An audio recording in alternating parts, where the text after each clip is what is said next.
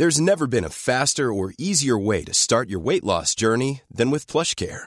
PlushCare accepts most insurance plans and gives you online access to board-certified physicians who can prescribe FDA-approved weight loss medications like Wigovi and Zepbound for those who qualify. Take charge of your health and speak with a board-certified physician about a weight loss plan that's right for you.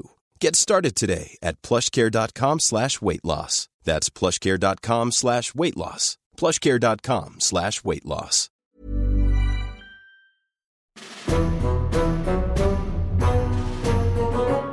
El tema de hoy en Mindfax es un asunto capital para el futuro del planeta del cual todos tenemos que estar concienciados. Y quiero traer un ejemplo. Eh, Alberto Espinosa, Sí. ¿cuál es tu grupo favorito de rock? Iron Maiden. Iron Maiden, de acuerdo. Hmm. Imagina que tienes la oportunidad de ir a un concierto de Iron Maiden. Es más, La, la tengo, la tengo. no, no, no. Al último concierto de Iron Maiden. Sabes que va a ser el último, la despedida de Iron Maiden de los escenarios. Qué bajona. Ah, No, no, hombre, es un, eh, un evento especial. Un evento Ya, pero me, único. pero me da tristeza. Ya te da pena, pero ahora vamos a lo importante. Sí. Tienes que elegir entre. Solo puedes beber Cruzcampo o agua. ¿Qué eliges? En el concierto de los Maiden, agua. Sí. Agua, ¿verdad? ¿Ves? Sí. Y así sabéis, niños, lo importante que es el agua en nuestras vidas, que Espi lo elige hasta encima de la cerveza. Ah, no, eh, no. No, es que no es cerveza. Ah, perdón, es verdad, me he equivocado. No, das por la música, me he equivocado, me he equivocado. No es cerveza, no es cerveza, no es cerveza. Buscamos los límites de la ciencia, el futuro de la tecnología, el alcance de la mente humana. Esto es Mindfats. Bienvenidos a Mindfax, donde cada semana buscamos los límites de la ciencia, de la tecnología y de lo importante que es el agua en nuestras vidas.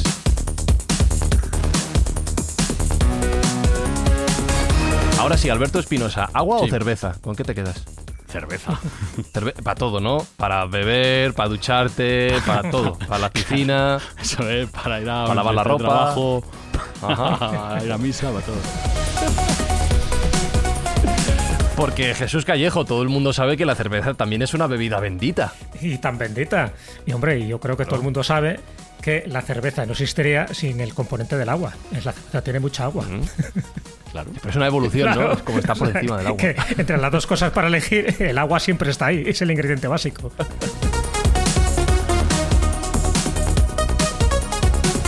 Y Sergio Cordero, agua, bueno, agua supongo que también, pero lo que estamos haciendo en Mindfax es llevar comida a gente que lo está necesitando, ayudando a personas afectadas por la guerra de Ucrania, ¿verdad? Sí, sí, déjame decir que yo soy muy de agua, ¿eh? me encanta el agua, sobre todo los días de resaca, ese día la- lo aprecio especialmente, la consumo por, por galones y, y ciertamente la aprecio en esos momentos y luego más siempre me viene a la cabeza el por qué beberé otra cosa que no sea agua.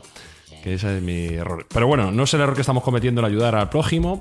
Estamos com- comprometidos en, en echar una mano a aquella gente que lo necesita y en este caso quien más lo necesita son los afectados por la terrible guerra que está habiendo en Ucrania y por eso estamos recaudando fondo con las escuchas de los oyentes para donar a la ONG del Chef José Andrés, World Central Kitchen y poder echar una mano como podamos allí. El agua hidrata, el agua limpia, el agua sirve para todo, incluso también para las resacas de la cerveza. Hoy en Mindfax hablamos del líquido elemento. When you're ready to pop the question, the last thing you want to do is second guess the ring. At Bluenile.com, you can design a one of a kind ring with the ease and convenience of shopping online. Choose your diamond and setting. When you find the one, you'll get it delivered right to your door. Go to Bluenile.com and use promo code LISTEN to get $50 off your purchase of $500 or more. That's code LISTEN at Bluenile.com for $50 off your purchase. Bluenile.com code LISTEN.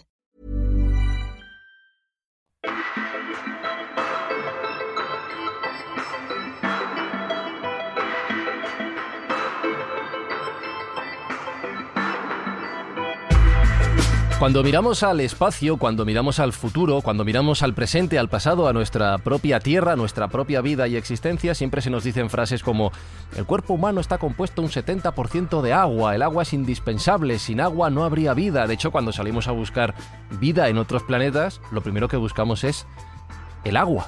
Entonces no sé, Sergio Jesús, si está científica- científicamente demostrado que existe esta correlación, que es obligatorio que haya agua para que exista vida, tanto en la Tierra como en otros planetas, o puede haber más posibilidades que no pasen por el agua.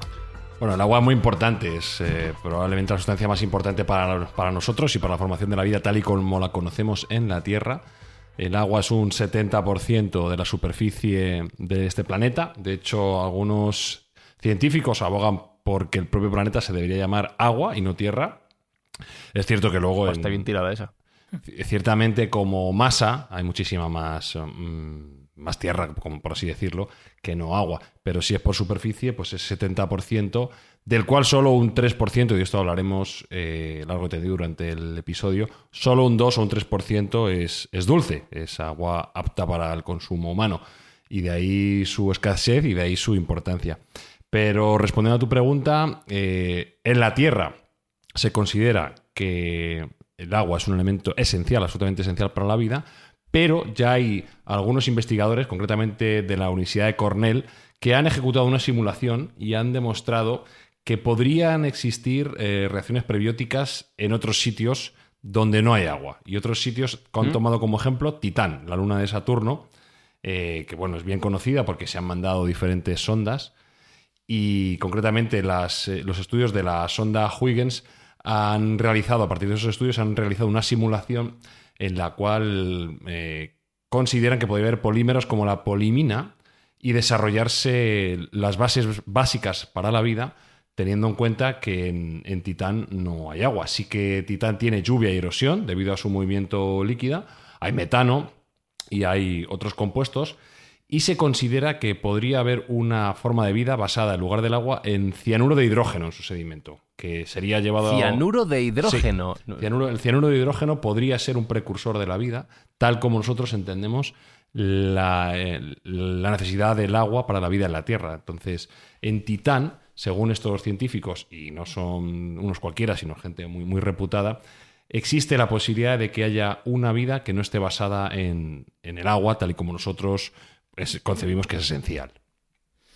No olvidemos una cosa, y además ya lo mencionamos en un, en un episodio anterior. En el sistema solar hay agua a cascoporro. Bueno, no en el sistema solar, incluso fuera de nuestro sistema solar.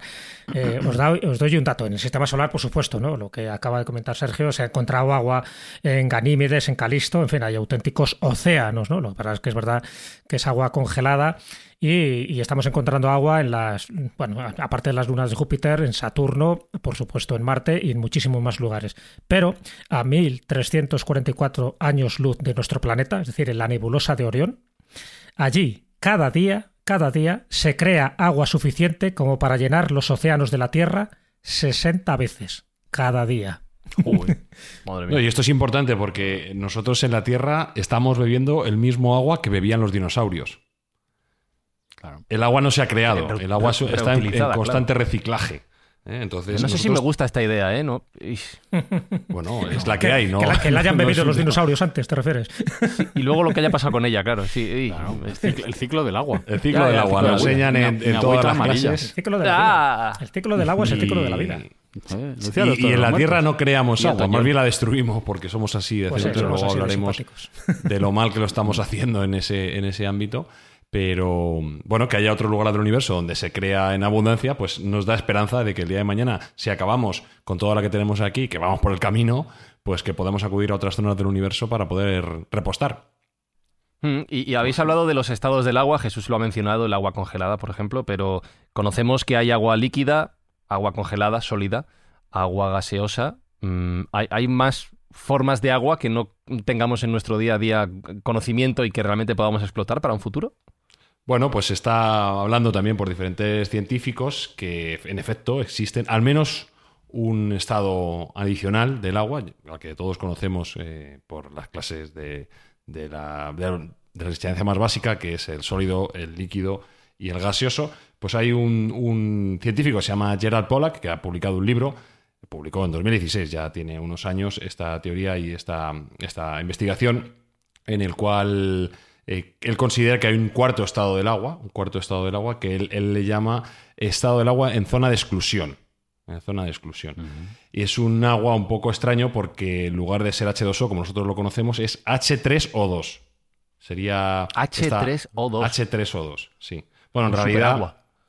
en realidad es un poco más complejo. Las moléculas de agua se unen formando un hexágono con seis átomos de oxígeno y seis de hidrógeno y luego esos hexágonos a su vez se unen con otros adyacentes a través de un átomo de hidrógeno compartido y agregando seis medios átomos de hidrógenos dan la fórmula de H9O6 que se puede simplificar como H3O2. Para un tío de letras no está mal. Mm. Ah, explícamelo, Espinosa, por favor, que yo no... Pues que se unen los que se unen las moléculas de agua haciendo hexágonos así tiqui, tiqui, tiqui, tiqui, tiqui, una con otra, Ajá. como balón de fútbol. Ah, ahora lo he entendido, mira tú qué bien. Claro. Estupendo. ¿Y, y, y, y esto de verdad Pero que- existe, Sergio? que- Bueno, en- eh, han, han podido reproducirlo en, en la universidad, han podido reproducirlo en el laboratorio y esta fase del agua llamada de zona de exclusión pues tiene una serie de características que la, que la hacen interesante, que la hacen interesante. Por ejemplo, Pero, pero una, una pregunta, Sergio. ¿Esto en nuestro planeta lo han encontrado? sí, sí, sí, sí, Esta es, forma. es re- es ¿No? una forma de recreación del agua en laboratorio. ¿vale? Ah, vale. en laboratorio. Eh, de hecho, bueno, parece ser que si avanzan en los estudios, la- las promesas de este tipo de, de la utilidad de este tipo de agua pueden ser revolucionarias. Eh, este señor Gerald Pollack, este científico, dice eh, que este agua hace una especie de fotosíntesis, porque la separación, eh, la luz infrarroja eh, desencadena una separación de la carga del agua. De tal modo que sometiendo a luz infrarroja podríamos tener una batería de agua. O realmente poder crear ese agua. Bueno, es que el agua tiene mucha energía potencial, es verdad. Sí, con, Ah, ese, con esa exposición a la luz infrarroja crearíamos una batería acuática que, bueno, pues eh, tenemos la suerte de tenerla en bastante abundancia. Con lo cual, bueno, pues eh, a partir de, de este formato se podría generar energía eléctrica. Eh, hay que decir que esta cuarta fase del agua no es neutra, tiene carga negativa y gracias a eso pues también puede, puede tener este- esta posibilidad de obtener eh, energía eléctrica a través de ella, con lo cual, bueno, pues es interesante. Líquido, sólido, gaseoso, estado de exclusión y hay alguno más que no conozcamos o que ya se empiece a apuntar. ¿O Bueno, ha habido otros científicos de menos categoría del señor Pollack que eh, han apuntado que puede haber un quinto estado del agua, que sería la molécula de, a ver si lo digo bien porque esto es complicado, dióxido-tetrahidruro. De tal forma yo que no soy capaz de repetirlo. Dióxido-tetrahidruro, eh, que es una, un agua que tiene una reserva de electrones que forma un gas homogéneo estable. ¿eh? Este es un- sería un quinto elemento del agua que tiene también, parece ser, un diferencial eléctrico y, y que, bueno, que se podría utilizar en procesos electromagnéticos. Sería un gas inflamable y, y te- se podría utilizar en este caso como combustible.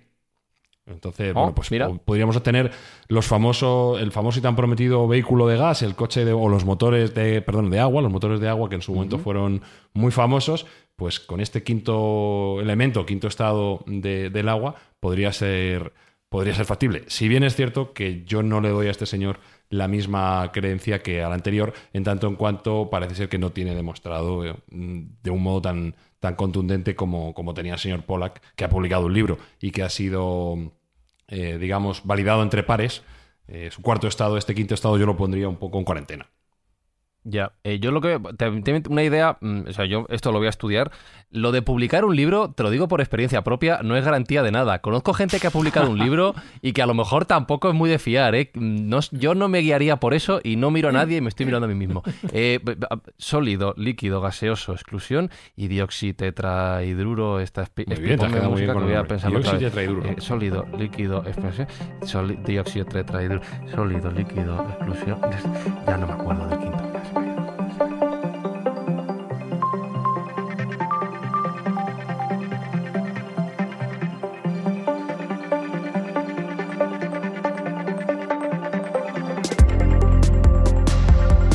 En el estado que sea, lo que es incuestionable es que el agua ha sido importante en nuestra existencia y nuestra evolución, es importante en nuestro día a día y seguramente lo sea más a lo largo del paso del tiempo y de todo lo que está ocurriendo en nuestro planeta y de ello vamos a, hablar ahora.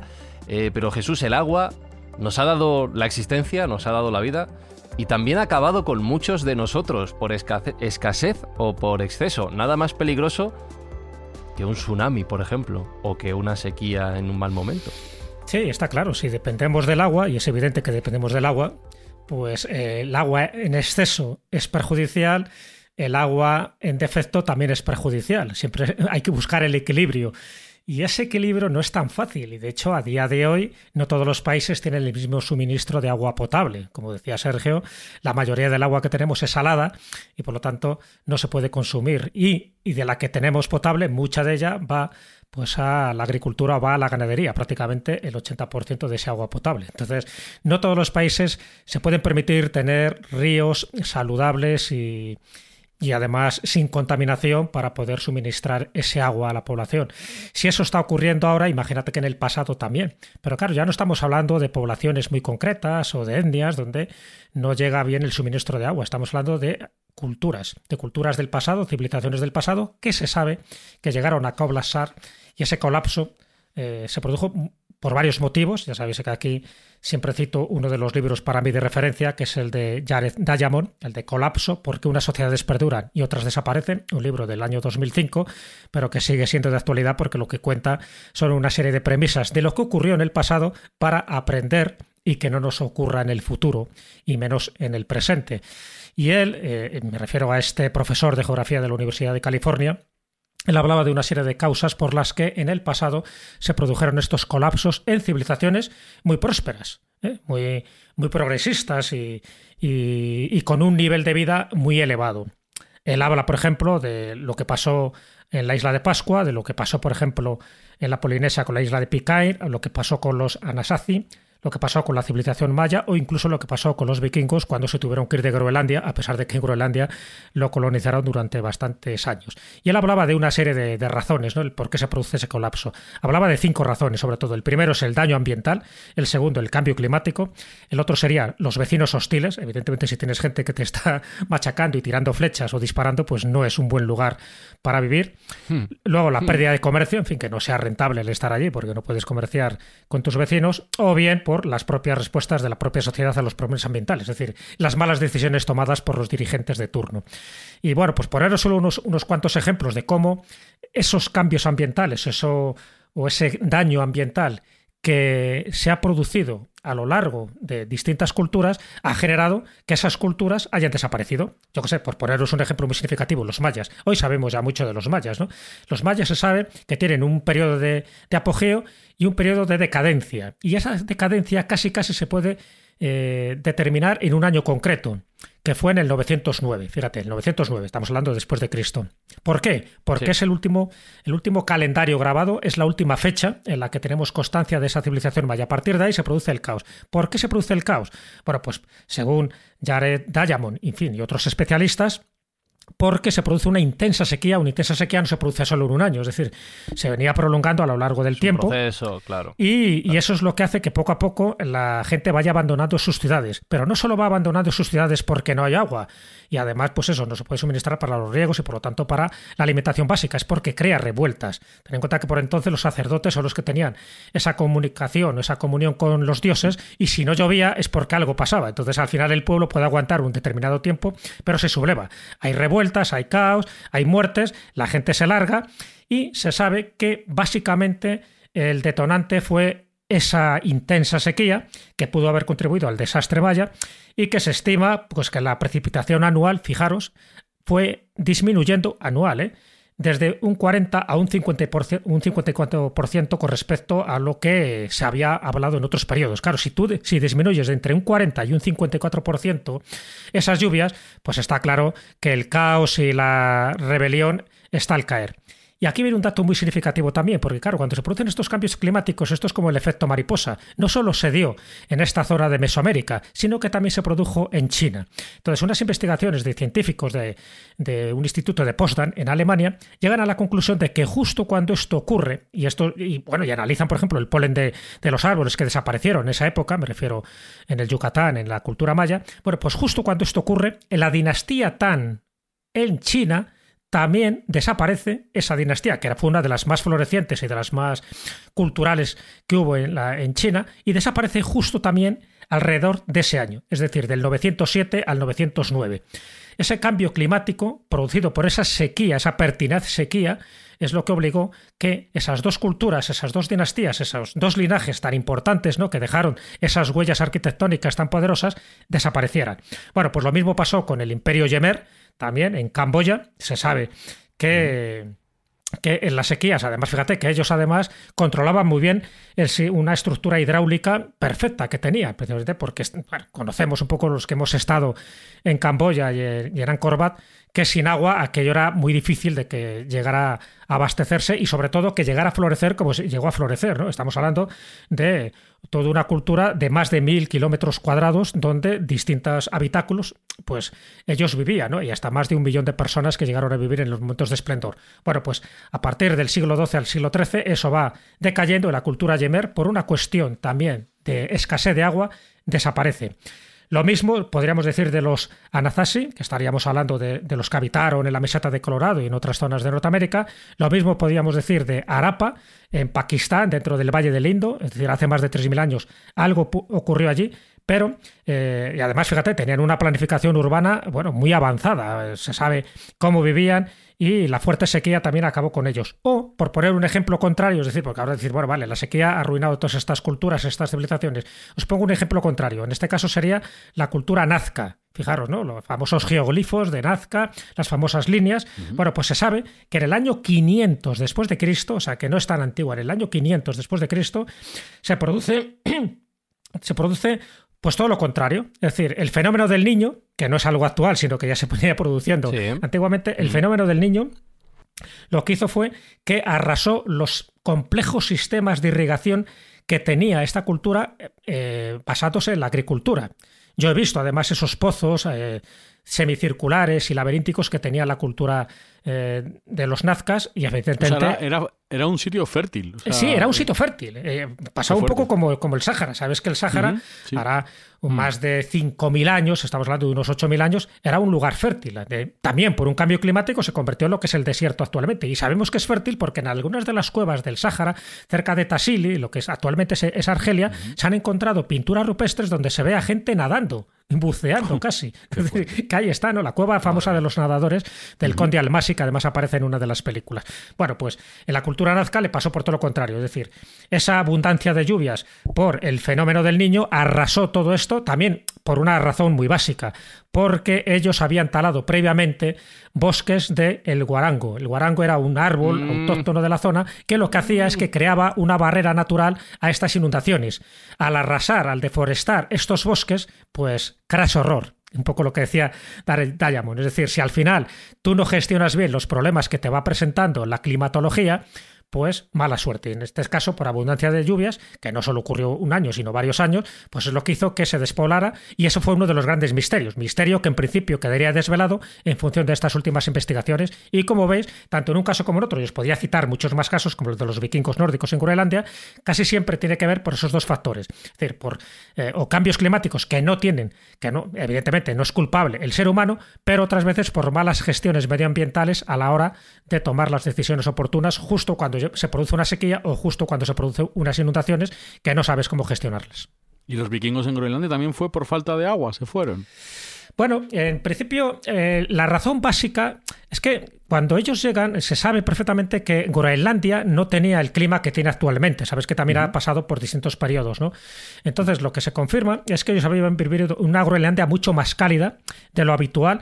Estamos hablando entre los años 985 y el 1450, que más o menos es el periodo de ocupación. Es lo que significa Groenlandia, tierra verde, ¿no? Claro, exactamente, por eso. Y entonces la temperatura que había en aquella época se calcula que era de 10 grados. Fijaros que ahora no tiene 10 grados, ahora estaríamos bajo cero. Y también por, en este caso, por los vecinos hostiles. Se sabe que a los vikingos les estuvieron machacando las tribus locales, sobre todo costeras, de Groenlandia. Eso es lo que también propició que, por ejemplo, en el año 1000 aproximadamente, ellos cogieran y salieran de Groenlandia, se fueran mucho más al oeste y descubrieran zonas de Norteamérica, zonas de lo que actualmente es Canadá, ¿no? Yo estoy hablando de, por ejemplo, de Terranova. El bueno, pues, ¿no? Que llamaban. Efectivamente. Entonces, en este caso, lo que se hizo es que ese fue un cambio climático, es decir, que las temperaturas empezaron a bajar, ya no era tan agradable vivir en Groenlandia y también los vecinos hostiles, que es lo que produjo ese colapso, si es que llamamos colapso a esa cultura vikinga, porque solo estamos hablando de Groenlandia. Ellos seguían, por supuesto, en sus países nórdicos tan tranquilamente hasta que, bueno, en esa época se cristianizan y al final se va disolviendo como tal, ¿no? Ya sabes que ese fue un poco mm. el momento de impas de los vikingos, es cuando dejan de ser paganos, dejan de adorar a sus dioses, cuando se convierten en el cristianismo y entonces, bueno, ya no eran tan fieros y ya la cosa fue cambiando. Pero básicamente también una de las razones climáticas y siempre en este caso con el agua o con el hielo, fue un factor fundamental para que los vikingos nórdicos de Groenlandia pues no sacaran partido al cambio climático local y se tuvieran que alargar. Apuntar lo que dice Jesús, eh, por supuesto, recomendar tremendamente cualquier cosa de Jared Diamond, que es un autor fascinante. En la propia mitología china, el creador original, un tal Xie, destacaba por ser un gran planificador hídrico. Eh, sus virtudes y sus ventajas era que era capaz de desecar pantanos y de realizar canales para la irrigación. O sea, la importancia del agua está desde el propio origen de la cultura china. Es fundamental, claro, una mm. población tan populosa, tan numerosa, eh, necesitaba de una gestión del agua muy eficiente y, bueno, pues ya te digo, lo han, lo han incorporado en su propia creación mitológica. Y también comentar, como detalle adicional, la relación del agua con el Imperio Romano. Por una parte, los romanos consideraban que el agua era una bebida de niños, ellos no, los adultos no bebían agua, bebían vino. y por otra parte, una de las atribuciones de la decadencia del Imperio Romano es un envenenamiento por agua. En el momento que empiezan a poner cañerías de plomo, como ese mm. plomo cala en el agua y acaba, eh, bueno, pues eh, pasándoles factura a nivel sanitario a los romanos y de ahí viene la decadencia. Una de las mm. posibilidades. Mm. Saturnismo, que es la, cuando ingieres demasiadas concentraciones de plomo. Muchos pintores acabaron mal, incluso acabaron sordos, ya sabéis a quién me estoy refiriendo, y otros acabaron eh, bastante envenenados por, precisamente por ingerir eh, agua con altos contenidos en plomo. Y muchas veces el agua que ingerías con altos contenidos en plomo se debía a las, a las tuberías, que en fin, que en aquella época se pensaban que eran bastante saludables. Pues no. ¿Cuántas veces nos han dicho que era saludable una cosa y luego con el tiempo otros, eh, otros informes científicos nos están diciendo todo lo contrario? Bueno, pues en ese caso es cierto lo que, lo que apunta Sergio, aunque evidentemente también se produjo una pequeña edad de hielo, ¿no? Hubo distintas eh, erupciones volcánicas, estamos hablando de los años del siglo VI, ¿no? Hubo varias en el siglo VI. Todo eso es lo que ya algo que estaba mermado, que era ese imperio, que por cierto, ya sabéis que ya estaba dividido en Oriente y Occidente. Para que acabe un imperio, lo mejor es dividirlo y, vas terminando con él. Si luego, aparte de los problemas internos, pues se van dando este tipo de fenómenos climáticos y sobre todo de erupciones volcánicas en el siglo VI, pues bueno, al final ya sabéis lo que pasó. que, un floreciente imperio pues acabó en lo que acabó, pero ya digo que no es la única causa, y hay muchísimas causas para analizar. De hecho, el que iba a decir antes, Espi, con la que está cayendo ahora, cambio climático, sequías, inundaciones, lluvias torrenciales, a mí me da miedo eh, lo que pueda pasar en el futuro después de lo que ha dicho Jesús, me da miedo lo que pueda ocurrir. Hombre, no sé, yo no, soy muy positivo con este tema. Ya, no, para pensarlo, no, creo que sea pasa mañana, pero creo que vamos a, dirigiditos, dirigiditos a, un final como esta gente. Las guerras del futuro, yo entiendo de que muchas van a tener que ver con el mm. agua. De hecho, acordaros de la frase que dijo Kennedy. Y es una frase profética y además una frase, yo creo que clarividente. Él decía, quien sea capaz de resolver los problemas del agua será merecedor de dos premios Nobel uno, el de ciencia y otro, el de la paz. Pues eh, fíjate, esto que dices da para muchas preguntas. La primera de las cuales es, Sergio, ¿tú crees realmente que el futuro de la guerra vendrá por el control del agua? ¿Los enfrentamientos entre los estados vendrán por este motivo? Bueno, ya empieza a haber eh, choques severos, empieza a haber distensiones importantes por el control del agua. Por ejemplo, China está controlando la parte alta del Mekong, que como sabéis riega a todo el sudeste asiático, a Tailandia, eh, a Laos, etcétera. Y bueno, a China al tener capacidad de control sobre la primera parte o la parte naciente de este río, lo que está haciendo es apresarlo. Lo está represando y cada vez está cortando más el flujo, lo cual eso está pasando una factura brutal en las cosechas y en las crecidas que, en las cuales estos otros países eh, descansaban, porque bueno, al final un río tiene su, temporalidad natural y tiene crecidas y bajadas de, Em, de capacidad y gracias a eso pues se puede cosechar. ¿no? Bueno, pues los chinos están ya utilizando em, su tecnología para represar ese agua de tal modo que están cortando el suministro a sus vecinos. Eso no tiene buena pinta porque tú puedes en la medida de lo posible tomar partido en tu, en tu propia capacidad hídrica, pero en el momento que estás tocando a un país vecino, pues estás jugando con fuego. Y pasa exactamente igual con Pakistán y la India, que también tienen conflictos. Eh, pasa también en un sentido similar, pero aquí hablaremos un poco luego de ello. Eh, Israel y Palestina eh, tienen también relaciones diplomáticas acerca del agua, aunque bueno, Israel ha, tenido un acercamiento más inteligente, luego comentaremos porque es un caso digno de estudio.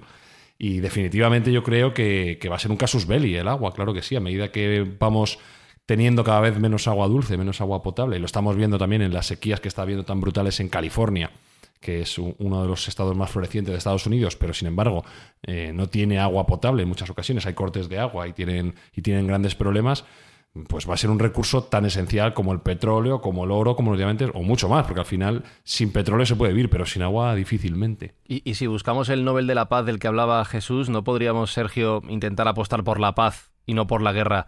y tratar de buscar una solución científica para tratar mejor el agua de la que disponemos y, poder compartirla entre todos? Mira, pues aquí quería comentarte el caso, y antes lo hemos dicho, el caso de Israel. Israel es un caso paradigmático porque siendo un país que tiene un 60% de su superficie desértica, pues no tienen escasez de agua, todo lo contrario, son capaces de exportar agua. Y esto llama mucho la atención. ¿Cómo lo han hecho? Aplicando la inteligencia, aplicando la tecnología al agua que consumen. Y además, eh, de un modo diplomático están expandiendo ese conocimiento que tienen sobre el agua a los países vecinos que tienen grandes problemas, como por ejemplo Palestina, al que hay que, bueno, pues el uso militar es como mínimo discutible lo, que, lo que realiza Israel, pero sí que está compartiendo ese conocimiento hídrico con los palestinos.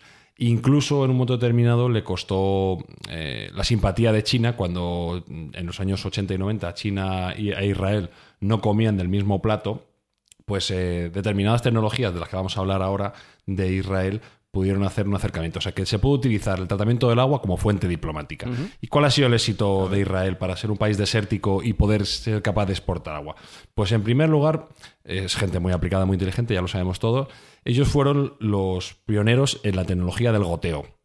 El goteo, para el que no lo sepa, bueno, pues es una forma de irrigación, de riego para, las plantas, en el cual en lugar de mm, abrir una compuerta y que salga todo el agua y que inunde las, zonas de, plantación, pues se pone a través de unas gomas o a través de unas tuberías eh, pegadas a los árboles con unos pequeños orificios en el cual va goteando poco a poco y eso hace que la planta tenga la capacidad justa de agua que necesita para crecer de un modo más eficiente. Ellos en los años 60 fueron Em, los primeros que utilizaron este riego por goteo, que además se, descubrió por una serendipia, se descubrió por, por, una fuga de una tubería que se dieron cuenta que el árbol que estaba al lado de esa fuga crecía más que los demás, con lo cual aplicaron ese conocimiento un poco espontáneo a, esa tecnología de goteo y fueron capaces de optimizar muchísimo el agua de riego y hacer que a su vez creciera más.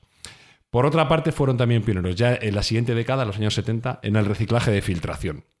¿Qué es el reciclaje de filtración? Pues básicamente es reutilizar todas las aguas grises que, nosotros producimos muchísimas. Pues lo que son cisternas, lo que son lavamanos, lo que son aguas de lavadoras. En países que no son industrialmente muy avanzados, eso se desperdicia y se, lanza y no se puede reutilizar. Bueno, pues los israelíes se dieron cuenta de que pasándolo por finos filtros de agua, perdón, de tierra, unos filtros de tierra fina, mm. eran capaces de reutilizar ese agua hasta en un 95%. Con lo cual estaban reutilizando. Sí, al final es un círculo, un círculo virtuoso en el cual ese agua no se tira, sino que se vuelve a reutilizar. Y ya para completar eh, la triada de grandes avances en el entorno del agua, los israelíes fueron también pioneros en la tecnología de la desalinización. Ellos fueron los creadores de, de las membranas que son capaces de desalinizar ese agua. Se utilizaron otras tecnologías al inicio, como, como pudieron ser eh, el intento de congelar el agua para separar la sal, etcétera, pero al final, eh, con, este tipo de membranas que se utilizan, son capaces, a través de unas presiones importantes, de eliminar todo el salitre de ese agua y crear, de, de agua salada, crear agua, agua más o menos dulce.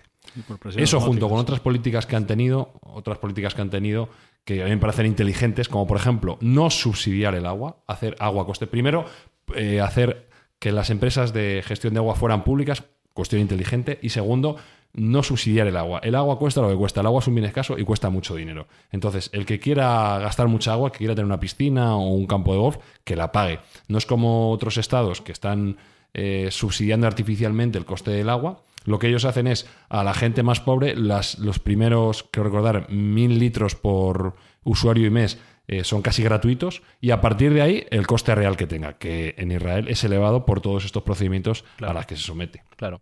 Eh, es irónico, Jesús, eh, habéis dicho antes el, dato del porcentaje de agua salada que hay respecto al agua total, no os recuerdo cuánto he dicho, pero un 95%, que tengamos tal cantidad de, agua. ¿Cuánto? De ahí para arriba, 98 se calcula, 97. 98-97% del agua que tenemos en el planeta no la podemos utilizar en principio porque no se puede beber pero ahí está disponible para el más listo, ¿no? Y bueno, de hecho, en, España, es, en algunas zonas de España, se realiza esta desalinización y seguramente es una de las tecnologías por las que haya que apostar en el futuro por simple abundancia de recursos. Sí, está claro. Es una de las soluciones más factibles que hay. Em, hay otras, ¿no? Se está estableciendo mucho a nivel científico, ¿no? Se quiere desarrollar tapones de botella, por ejemplo, con filtros nanométricos que logran limpiar eh, el agua de virus, de bacterias y cosas similares o de convertir el agua dulce eh, en agua dulce, vamos, todo lo que es el agua salada, pero no solo por el proceso de desalinización, sino a, través de un proceso de, osmosis natural, bueno, es, que es un poco la salinización, lo que pasa es que al revés, y ahí sí que tengo que, partir una lanza por alguien que eh, eso apostó hace bastantes años y sin embargo no se le dio mucho crédito, incluso se le, se le satanizó. Y estoy hablando de Alberto Vázquez Figueroa, oh, famoso escritor, ¿sabes? Eh, grandes bestsellers.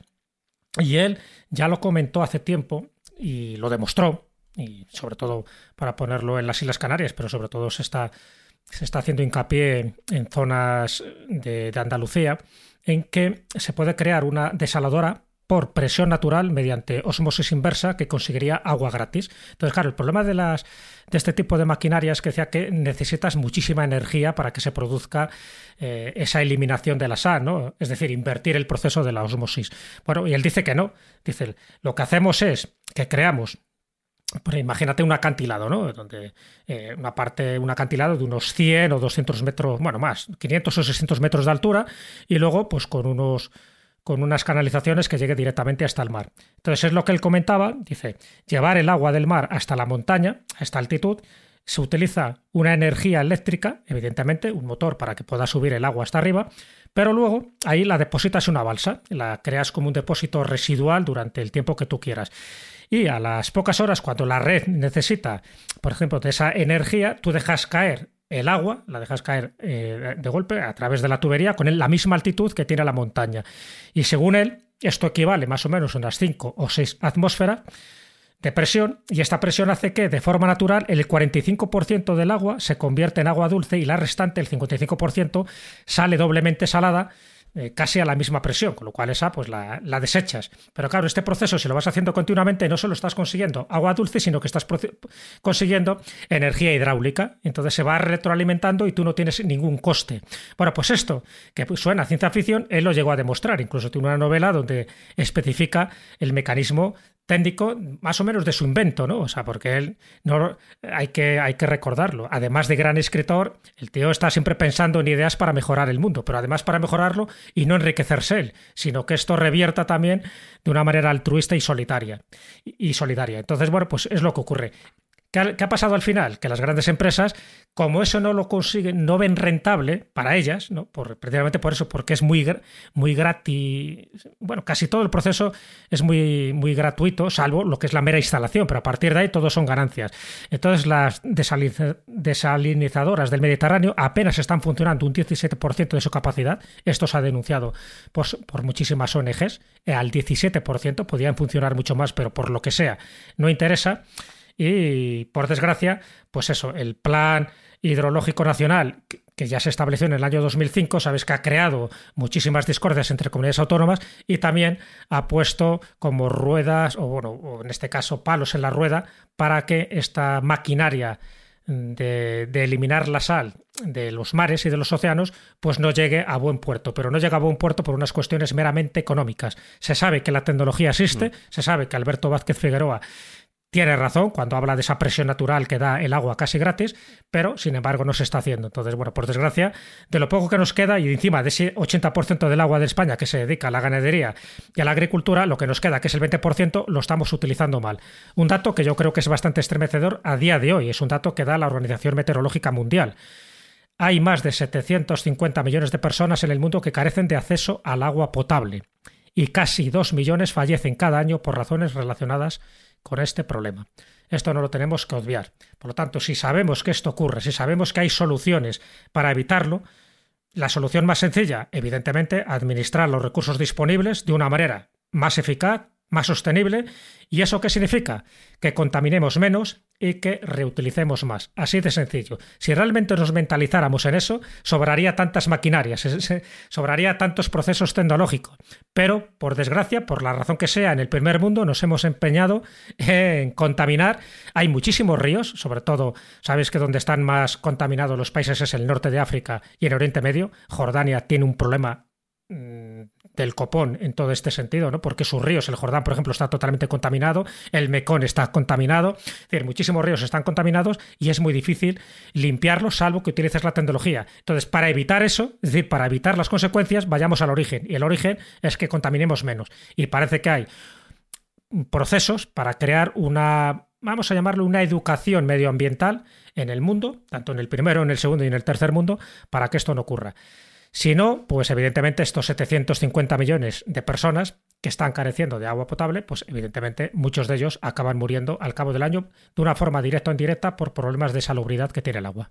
Que se me ocurre a mí otra solución más vieja que el hilo negro, Jesús, que es hacer que llueva de toda la vida. Que llueva, que llueva, la Virgen de la siempre. Decir, bueno, pues... Que si no hay agua, que caiga del cielo. Llama al chamán. Llama al chamán. Bueno, pues ya sabéis que existen además métodos más o menos científicos que se vienen produciendo desde hace unos cuantos A Espi no le convence mucho, está moviendo la cabeza. Yo, yo, no le veo problema. Lo que, lo, que salta la naturaleza nunca estoy de No suele salir bien, es verdad que no suele salir bien. No, yo no estoy diciendo que la altere, solo que, que, la aceleres un poquito. que ya me una de la lluvia bien hecha. No, no, lo ve, no lo ve. Bueno, ¿no ves lo del yoduro de plata, por ejemplo? De... Esto es lo que se llama la siembra de nubes, ¿no? La siembra de nubes o la cosecha de nubes. Entonces, bueno, el yoduro de plata se sigue utilizando dice que no es demasiado contaminante. En otro caso sería el hielo seco, el CO2. Ya empezamos mal. No, es no es demasiado contaminante. No, no, eso dice que no es demasiado contaminante. no, no, pero bueno. No, eso es lo que alegan, el que se siga produciendo esta siembra con yoduro de plata y además se usa en China y en países árabes. Para fomentar la lluvia, ¿no? O el dióxido de carbono congelado. Te mata despacito. O las materias higroscópicas como la sal que se está utilizando en algunos países. Pero antiguamente los rituales climatológicos, y esto más o menos algo entiendo porque ya sabéis que me dedico un poco a rescatar esas tradiciones, esas leyendas y sobre todo esa religión popular, los rituales climatológicos se han hecho a lo largo del tiempo, en España se siguen utilizando y solo os pongo un ejemplo, ¿no? Cuando hay sequías, esas pertinentes sequías, esos que decía, ¿no?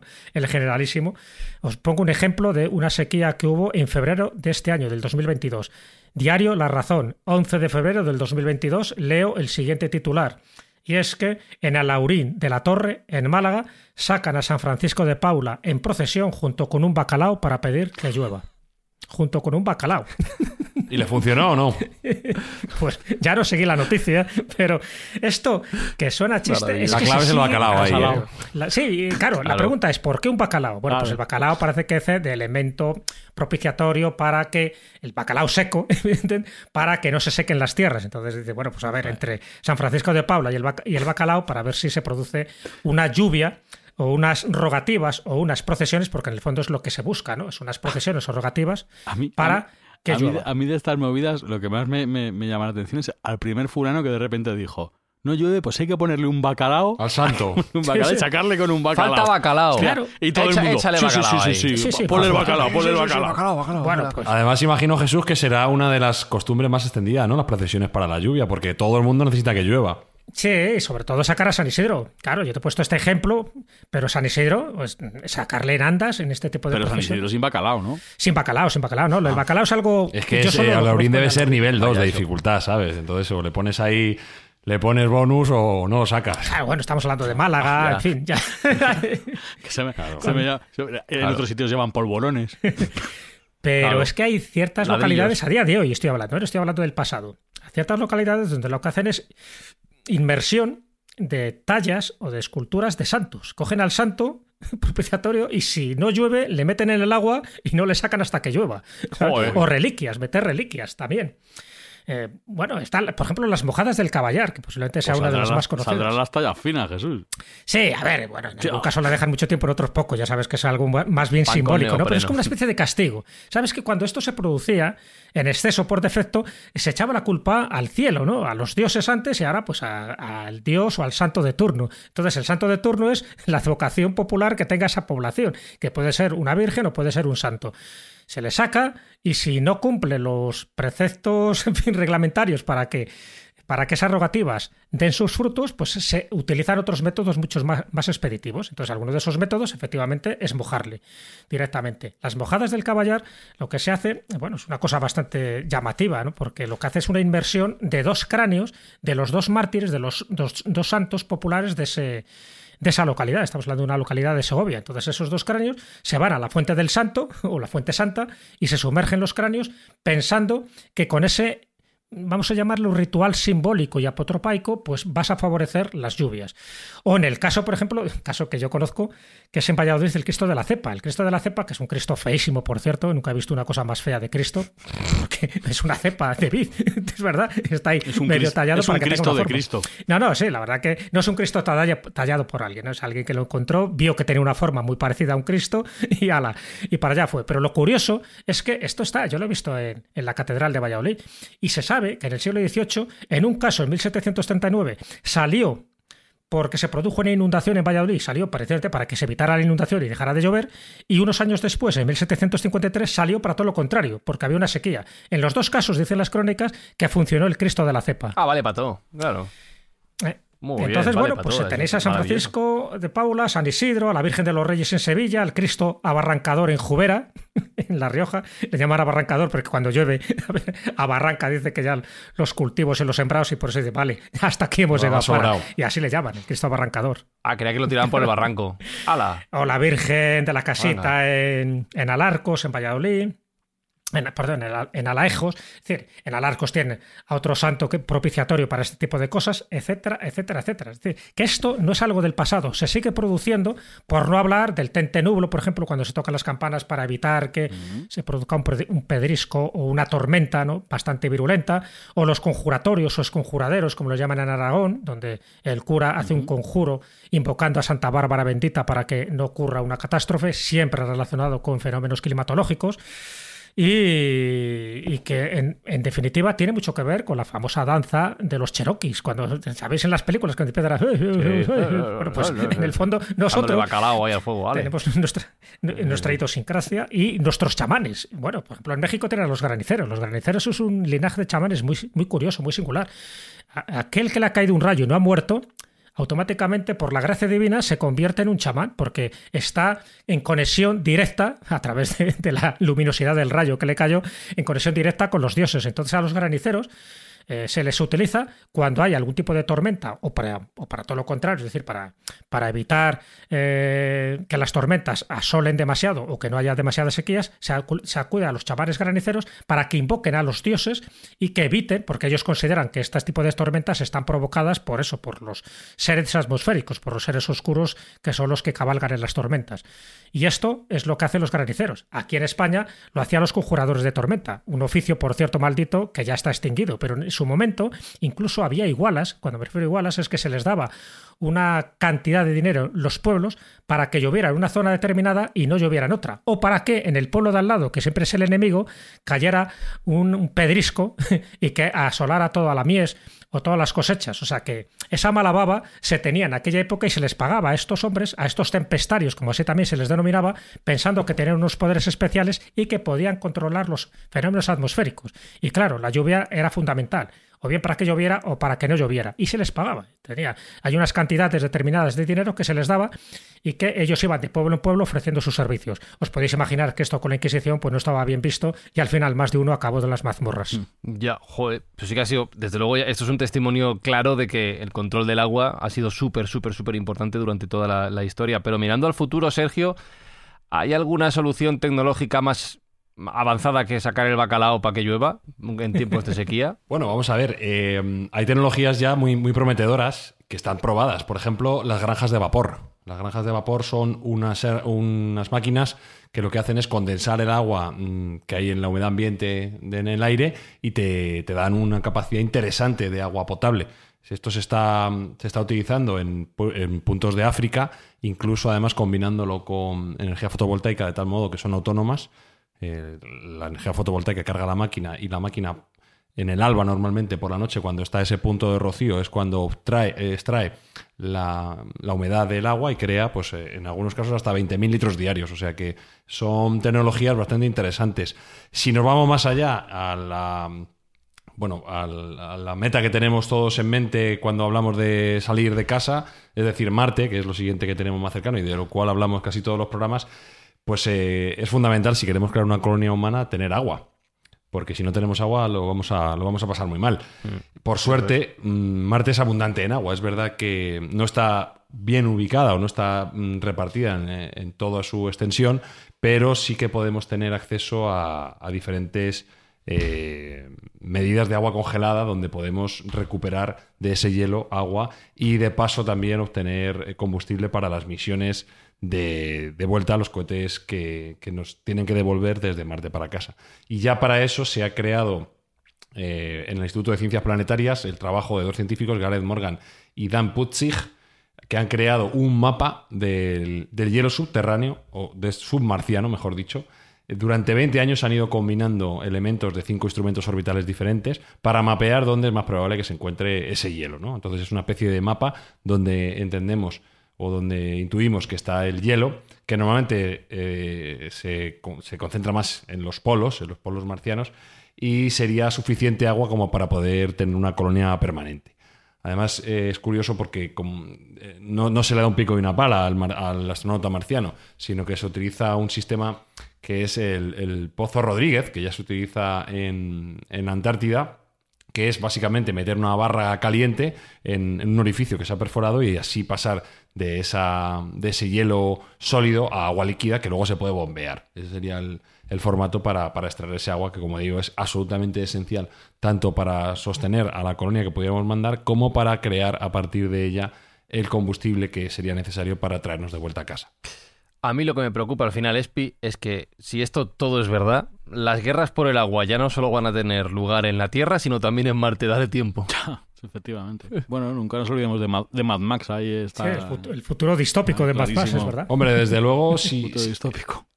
Es posible que haya, si se mandan diferentes misiones por diferentes países o diferentes corporaciones, que podría ser otra fórmula a Marte, va a haber zonas más apetitosas que otras. Allá donde hay agua y donde hay materiales, eso va a ser más interesante. Entonces, los primeros que lleguen van a elegir eh, zona de inicio, por así decirlo. Con lo cual, no sé si guerra, pero desde luego conflicto por, tomar el mejor sitio y la mejor posición en Marte, seguro que lo va a haber. Está el patrón ahí acelerando, dándole el acelerador para llegar el primero. Efectivamente. Ah. Sí, por cierto, eh, como comentario. Ya lo hemos nombrado, ya me extrañaba, Sergio. No lo hemos nombrado, pero lo vamos a nombrar. Eh, ha tenido una, intervención eh, muy interesante en TED y ha retrasado la llegada de la misión tripulada, de la misión tripulada del año 2025. Ahora dice que va a ser en el 2030. Claro, años. Se, se, lía con el Twitter, se lía con no sé qué y no estamos a lo que estamos. Sí, no, no, no se aplica lo que tiene que aplicarse. Y bueno, ya sabéis que hay un, hay un concepto también que es el Elon Time, ¿no? No sé si lo has dicho tú ahora, Alberto. El, el, Elon Time, que es, bueno, pues que sus predicciones no siempre, no siempre se cumplen en tiempo. Curiosamente algunas sí, porque en el año 96 él dijo que, perdona, en el año 2016 él dijo que en el 2021 iba a hacer 500.000 coches al año. La gente se rió de él porque en aquel momento que hacían como 2.000 o 3.000 al año y eso lo clavó. El año pasado se hicieron 500.000 Tesla en todo el mundo, incluyendo la pandemia. O sea que tiene un mérito tremendo. Sin embargo, pues luego ha tenido otras predicciones que a nivel temporal no se han acercado tanto. Pero él dice que cree estar bastante convencido de que podremos mandar una misión tripulada a Marte para el año 2030. Vamos a ver si es verdad. De lo de Twitter hablamos otro día, ¿verdad, Sergio? Sí, hablamos porque eh, es muy gracioso, sobre todo para la gente que haya comprado acciones como yo. Adiós. Que se ha quedado con cara de tonto. Adiós, pues. Más de la que tenía. Vamos a, vamos a dejarlo aquí, vamos a dejarlo aquí porque esto da para otro Mindfacts.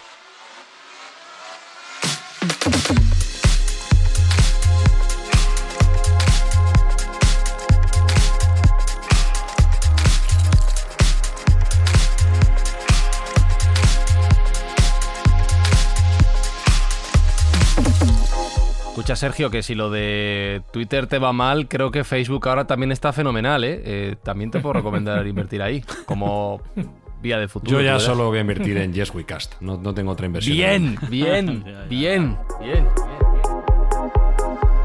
A partir de ahora, Alberto Espinosa, a Sergio Cordero hay que llamarle patrón. Correcto, sí, Pues sí, esto. no, no. Mecenas, patrón. Porque Jesús Callejo, lo que hacemos aquí es apostar por el futuro. Claro que sí, por Claro. la mejor vía. Sí. Esto es el futuro ya.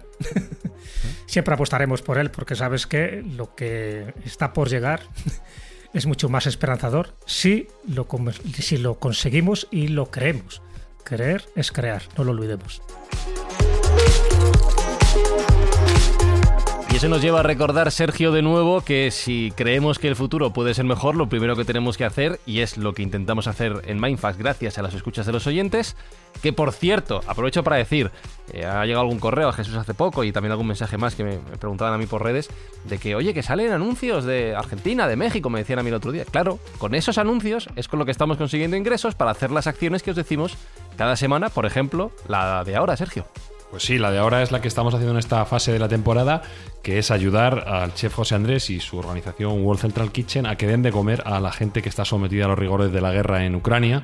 Y bueno, que gracias a los oyentes, pues eh, que sirva nuestro esfuerzo global para que esa gente lo, lo- lo tenga un poco mejor. Pues eso es, si os salen cuñas en Mindfax, publicidad, pues escuchadla con cariño, porque para eso están los anuncios en este programa.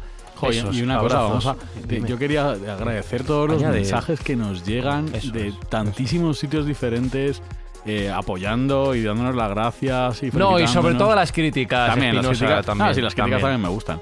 Mandando Sí, sí. críticas, no hay ningún problema. Pero, joder, hay uno en concreto, una señora que nos escribe desde una ciudad que no recuerdo, de Antioquía, en Colombia, que es Ajá. bien maja. Bien maja, bien maja. Pues y un montón de gente de, de esa zona de Antioquía nos escriben de Colombia. Sí, es que allí lo petamos. Allí lo No sé petamos por qué. mucho. ya, ya, sí. Gente inteligente. Bueno, ya verás cuando. Claro, cuando vayamos allí. Luego se han equivocado de podcast, por lo que sea, pero son gente inteligente, eso es verdad también. Eh, nada, pues eso, besos, abrazos. Gracias a todos por vuestros mensajes, por vuestras escuchas, por hacer esto posible. Y la semana que viene me voy a tomar un chupito de agua ahora, que me habéis dado sed. Volvemos con Mindfax. ¡Chao!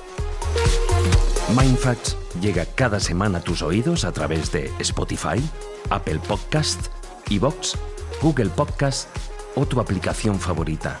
Búscanos en redes sociales. Somos Mindfacts. Mi nombre es Max. Mi mundo es fuego y sangre. ¿Por qué hacéis daño a esta gente? Es por el combustible, imbécil. Guerras por el combustible. Gasolina. El mundo se está quedando sin agua. Se libran guerras por el agua.